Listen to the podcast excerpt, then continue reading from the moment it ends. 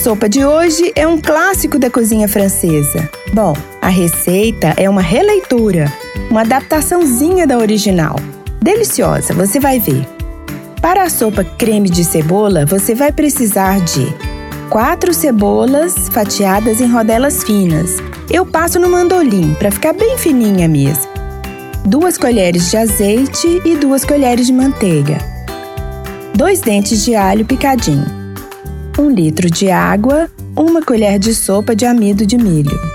Uma xícara de leite e uma caixinha de creme de leite sal, noz moscada e cheiro verde picado. Muito fácil. Refogue a cebola no azeite junto com a manteiga. Deixe ela murchar, junte o alho picado. Quando dourar, junte a água, tampe e deixe ferver. Abaixe o fogo, acerte o sal, junte uma pitadinha de noz moscada ralada na hora de preferência, dissolva o amido de milho no leite e junte a sopa, mexendo para não formar bolinhas. Junte o creme de leite e deixe engrossar mais um pouco. Essa sopa eu gosto de servir dentro do pão italiano. As padarias fazem ele redondinho, eu prefiro o pequenininho individual. Aí eu tiro a tampa, tiro o miolo, encho o pão com a sopa, coloco queijo ralado por cima, levo ao forno quente para gratinar e derreter o queijo.